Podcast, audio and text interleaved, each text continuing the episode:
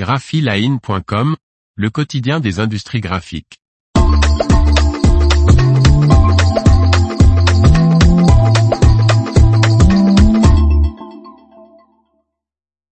La publicité imprimée à l'épreuve du digital, enjeux et perspectives. Par Léonce Michel Després. Les nouvelles technologies ont bouleversé le modèle économique de la publicité imprimée. Et malgré l'essor des médias digitaux, le papier continue de captiver une part significative du marché. Après avoir vu le secteur de la communication immobilière, nous nous demanderons dans cet article comme le rôle de ce support s'est transformé dans la publicité et face à quels enjeux il se trouve. La publicité est mariée avec le papier depuis très longtemps. Théophraste Renaudot créa la première gazette française en 1631 et l'ouvrit à la publicité. La réclame se développa avec l'expansion de la presse quotidienne au XIXe siècle surtout à partir de la Révolution de juillet 1830 qui libéra la presse d'une pesante tutelle gouvernementale. Ainsi le développement de la publicité, dont les premières agences surgissent au début du XXe siècle, va de pair avec la liberté de la presse. Une notion qu'il faut ne pas oublier.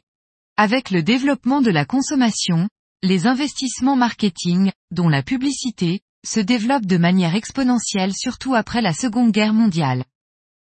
La presse écrite, qui a perdu son monopole avec l'apparition de la radio en 1931, continue de capter une très grande part du marché en dépit de l'apparition des autres médias audio et télévisuels, environ encore 40% du marché national à la fin du XXe siècle.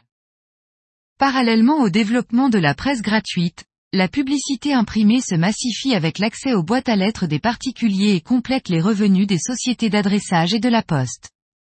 Le développement des grandes enseignes de distribution, Auchan, Carrefour, Monoprix, etc., permet aux publicitaires de s'affranchir des médias traditionnels pour communiquer directement avec leur clientèle. C'est l'époque des rotativistes des années 1980 à 1990. La consommation papier-carton en France atteint son pic en 2000 avec 12 millions de tonnes dont la moitié à usage graphique, source planétoscope.com. L'introduction dans les années 2000 des nouvelles technologies de l'information et de la communication, les fameuses NTIC, explose le modèle économique de la rencontre de l'offre avec le consommateur.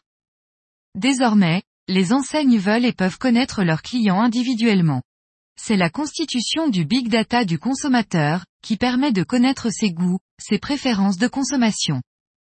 Certaines enseignes comme Colruyt en Belgique, l'un des premiers discounters d'Europe, vont même jusqu'à individualiser leur promotion commerciale grâce à l'apport des presses numériques qui permettent de faire correspondre le message publicitaire à l'adresse du consommateur. J'ai assisté au démarrage de leur imprimerie à Halle près de Bruxelles en 2011. Une initiative qui me laisse perplexe quant à son extension à des marchés très populaires compte tenu du coût d'acheminement vers l'adresse identifiée. Ces discounters, notamment Lidl ou Aldi, ont pris une large part de marché national aux dépens des hypermarchés au concept de mass marketing dépassé. Puis s'est installée en France et dans les pays développés une réflexion écologique sur le recyclage des papiers imprimés, surtout à l'initiative des collectivités qui ne supportent plus financièrement le coût de la collecte de la promotion publicitaire imprimée. Après l'instauration d'une taxe écofolio sur le produit papier, puis de l'autocollant Stop Pub, les pouvoirs publics veulent aujourd'hui imposer le WePub, menaçant le principe même de la publicité mass market, à savoir amener gratuitement l'information commerciale chez le consommateur, fondement existentiel de la grande distribution en France. La publicité papier va-t-elle disparaître au profit d'une publicité digitale supposée moins polluante que le papier Les chiffres depuis 20 ans constatent la chute vertigineuse de la part presse papier et magazine dans le chiffre d'affaires de la publicité. Elle ne représente aujourd'hui plus que 20% alors que la publicité digitale atteint 27% des dépenses en publicité en 2015, source statista.com. Un écart qui ne peut que s'amplifier à ce jour.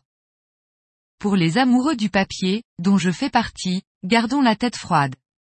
Une récente étude menée en mars 2023 par le groupe de conseil et d'achat média Cospirit sur 1802 Français, dont plus de la moitié se situe dans les zones test du projet WePub, montre que 55% des personnes interrogées composaient l'autocollant WePub afin de continuer à recevoir les catalogues. De plus, parmi ceux qui y résident dans l'une des zones de test, 28% l'ont déjà apposé. Bien sûr, nous devons garder une distance par rapport à ces résultats du fait de la modestie de l'échantillon et du conflit d'intérêt que suscite le fait que l'auteur de l'étude soit un acteur majeur de la communication catalogue. Mais ce chiffre de 28% est un indicateur de l'efficacité de la mesure pour l'annonceur et du bon sens populaire des consommateurs. En effet, 15% de la population française ont un pouvoir d'achat faible, et donc recherchent toutes les opportunités d'acheter à meilleur compte et la publicité promotionnelle s'adresse particulièrement à eux. Elle est facilement accessible grâce au papier, dont on connaît la qualité du confort de lecture et sa mise à disposition gratuite. Ainsi, cet autocollant WePub, loin de défavoriser le support papier, lui donne au contraire quatre fois plus d'efficacité de lecture, si le taux de 28% se maintient comme le prédit l'étude. Une efficacité qui séduira encore sans nul doute l'annonceur malgré le doublement du prix du papier en 2022, et d'une augmentation générale de 7% des prix d'impression, liés au prix de l'énergie, des encres et des plaques alu. Sans compter une diminution considérable de l'impact écologique de la production papier imprimé sur l'environnement. Les imprimeurs doivent s'adapter à cette nouvelle donne et adapter leur parc machine en conséquence car la publicité catalogue ou prospectus, sur support papier est et doit être de plus en plus sérielle, c'est-à-dire adaptée à des cibles plus restreintes, plus qualifiées. La contrainte écologique, loin de desservir l'activité du papier, va au contraire lui donner une nouvelle valeur écologique et pourra tenir la comparaison avec le support numérique qui lui aussi devra prouver dans les jours proches sa capacité à limiter son impact encore largement inconnu à ce jour, voire camouflé, sur l'environnement. L'information vous a plu n'oubliez pas de laisser 5 étoiles sur votre logiciel de podcast.